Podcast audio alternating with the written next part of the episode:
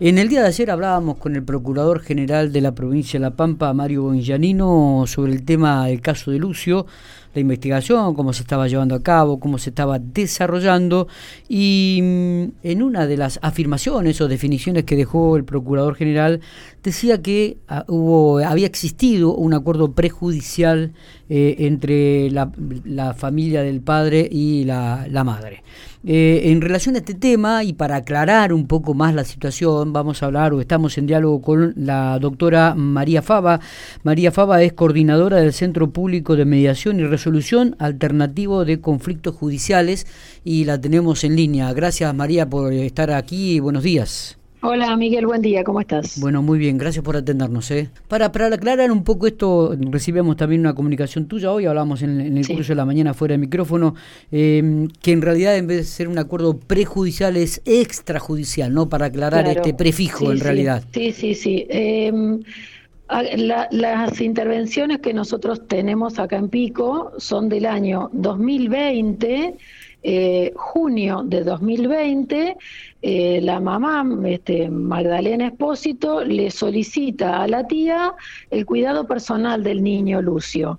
Esto viene a mediación se hace un acuerdo por un régimen de comunicación en el que la mamá mm, iba a lo de la tía a visitar al niño, pero entendiendo que ya estaba judicializado el tema, por la decisión de con quién quedaba el niño, el expediente aquí se cerró y se habilitó la vía judicial, que es lo que corresponde.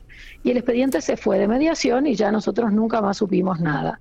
Luego, bueno, por, a partir de todo esto que ha sucedido, aparece un acuerdo eh, que tiene fecha, a ver dónde tiene fecha este acuerdo que hacen este, las abogadas, este acuerdo es un acuerdo extrajudicial. Este acuerdo se firmó en el estudio de las abogadas, en no sé dónde se firmó, pero no tiene nada que ver con la oficina de mediación.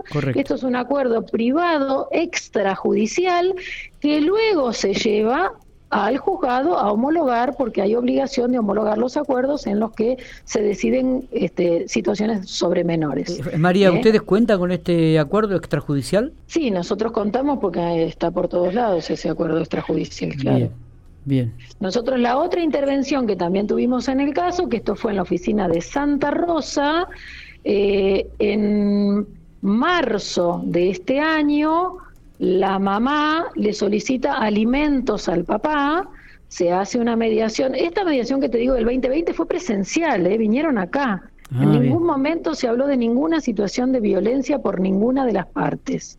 La del 2021 se hizo online ya en el modo este que estábamos trabajando ahora.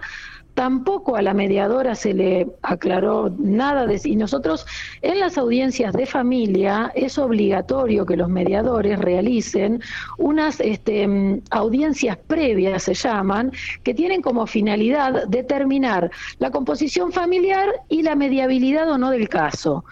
Cuando un caso no es mediable, bueno, cuando hay una situación de violencia en tránsito o mm, este, hay cosas que no están del todo claras o, por ejemplo, en este caso que eh, tenemos una intervención judicial, nosotros no vamos a mediar ese hecho, pero podemos mediar las consecuencias. Entonces, por ejemplo, mm. la, el régimen de comunicación, ¿eh? o tenés dos personas, una mamá y un papá, que tienen una situación de violencia entre ellos, no vamos a mediar la violencia, pero sí los alimentos. ¿No? Por supuesto, eso se hace con un montón de cuidados en audiencias en las que no se encuentran, este, se trabaja eh, en plazos, o sea, no es una audiencia en que se, resuelve todo. Por ahí vos hablas con uno, van haciendo pequeñas modificaciones, volvés a hablar con el otro, o sea, lleva un trámite, ¿eh? lleva todo un proceso. Bueno, en estas que hubo en Santa Rosa por alimentos, en marzo, la mamá y el papá de Lucio acordaron eh, por las visitas del papá, ¿sí? Las antiguas visitas, hoy régimen de comunicación. Entonces, acordaron que el papá iba a ir a buscar al nene y se lo traía a su casa. Y acordaron por los alimentos. Y eso se cerró y nosotros nunca más supimos nada y tampoco hubo manifestación alguna de violencia, pues si no, quizás no se hubiera mediado. Y luego hay una nueva causa, esta más nueva, de octubre de este año, o sea, hace muy poco tiempo, se vuelven a solicitar los alimentos y pocos días después, la letrada de este mm, de Espósito, que es la hermana Marilyn, la doctora Marilyn Espósito, hace una actuación donde manifiesta que habiendo acordado telefónicamente lo que solicitaban, desisten de la causa, o sea que ni siquiera intervinimos. Eso es todo lo que pasó en mediación. ¿eh? Ese acuerdo que anda dando vueltas eh, se firmó fuera de este ámbito. Correcto. ¿Quién firma ese acuerdo, María? Y ese acuerdo lo firman las dos abogadas y las partes, por eso después lo tienen que llevar a homologar. Claro. O sea que lo firma ¿Eh? el papá y la mamá. No, no, ¿de qué acuerdo estamos hablando? del, extra, del, extrajudicial. No, ese acuerdo es entre la tía y la mamá. Entre la tía y la mamá, perfecto. Sí, sí, sí.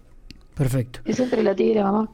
Está bueno. Eh, bueno, la verdad Por que... eso yo quería aclarar la diferencia entre prejudicial, porque parece una pavada. Está muy claro. Eh, eh, pero no es una pavada porque esta es una oficina que pertenece al Poder Judicial, donde la gente tiene que venir obligatoriamente. Luego no es obligatorio mediar, pero es una instancia obligatoria y en la que son atendidos en la mayoría de los casos por abogados mediadores que pertenecen a la matrícula del Colegio de Abogados como abogados y pertenecen a la matrícula del Centro Público de Mediador como mediadores.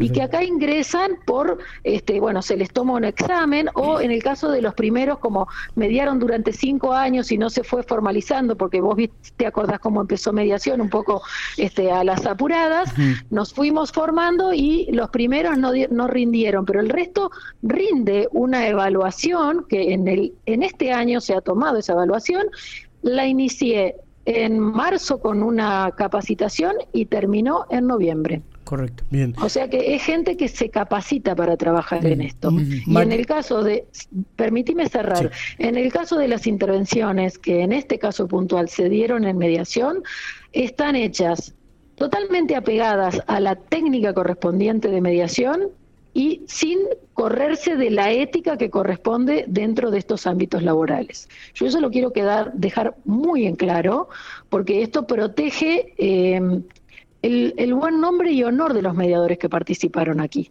que son abogados, no son funcionarios judiciales. Son gente que tiene su estudio, eh, y entonces a mí me parece fundamental que yo, que coordino este centro y que tengo la matrícula, deje muy en claro que la participación de las mediadoras en esta causa fue absolutamente atenida a derecho y a la técnica que corresponde usar en mediación. Eso lo quiero dejar clarísimo. Está, muy claro, María, está muy ¿Mm? claro. Eh, María, saliendo del tema este puntual de, del caso Lucio, ¿cómo ha cambiado la situación en la provincia de La Pampa justamente con estas mediaciones prejudiciales? Bueno, eso sería para una larga charla porque lo primero que te tengo que decir es que yo soy una apasionada de este método, más allá de que sea eh, quien lo dirija, pero em, el descenso, de pronto lo que se nota en los números es el enorme descenso de judicialización de casos en los temas de familia porque mm, lástima que no tengo acá las estadísticas, pero más o menos rondamos en toda la provincia en un casi 70% de causas que se acuerdan en mediación y no se judicializan. Hay diferencia entre las circunscripciones, porque de pronto en la cuarta, que es Victorica, esto llega como hasta el 90%, y en Santa Rosa por ahí baja un poco, entonces bueno, nuestro promedio es de alrededor del 70%. Pero luego en las causas que son de cuestiones patrimoniales, también tienen un alto nivel de acuerdo y a veces, en el caso de los daños y perjuicios, que participan las compañías de seguro, que son muy reticentes a acordar, lo que nosotros hemos observado, porque el sistema, como está totalmente sistematizado en, este, eh, online, lo podemos medir desde, desde todos los ángulos. Entonces, allí hemos podido medir que si bien no hay tantos acuerdos en mediación, luego no se judicializan las causas. O sea, aquí se cierra sin acuerdo habilitamos la vía judicial y nunca se inicia el proceso judicial. ¿Por qué?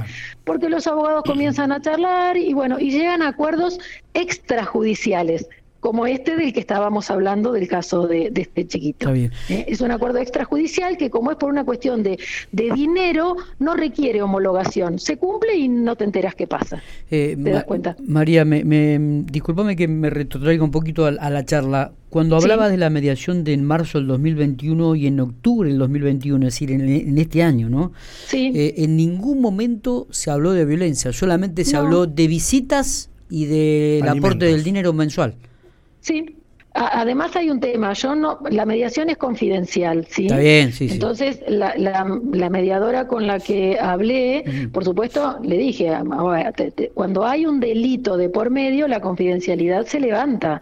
Claramente yo charlé con ella y me dijo, en ningún momento yo hice las audiencias previas y dijeron que alguna vez habían tenido, pero, pero nada que respecto del niño, o sea, sino que, que había habido alguna cosa entre ellos y hacía tiempo. Y a ver, en la segunda mediación nosotros tenemos una actuación de la abogada de, este, de Magdalena donde dice que hablaron por teléfono y acordaron. De modo tal que la cerramos y nos pide el desistimiento de la causa. Por lo tanto, nosotros no tenemos ningún elemento para creer que no había comunicación o que la violencia era de tal magnitud que, que, les impedía comunicarse, porque el cierre eh, lo pidió la mamá porque se había comunicado con el padre. Correcto. Entonces no, no, no hubo pistas para pensar desde donde nosotros trabajamos en otra cosa. Está claro, María. No sé si hay algo más para, para agregar o... No, no, que si querés un día me llamás y hablamos de mediación penal, que es algo que todavía tenemos que hacer. Lo podemos dejar para la semana que viene, llamar un día, así preparas bien las estadísticas y tenemos pero también... claro, y, y, la nueva ley de procesal de menores dispone que va a haber mediación para este, niños, niñas y adolescentes y, es algo que también se va a trabajar oportunamente acá. O sea que esta oficina va a ir creciendo en los servicios que va a ir prestando. Perfecto, ya te ¿Eh? estoy anotando para dale, cuando para la semana que viene. Gracias, muy amable, abrazo grande. No, por favor, chau, chau.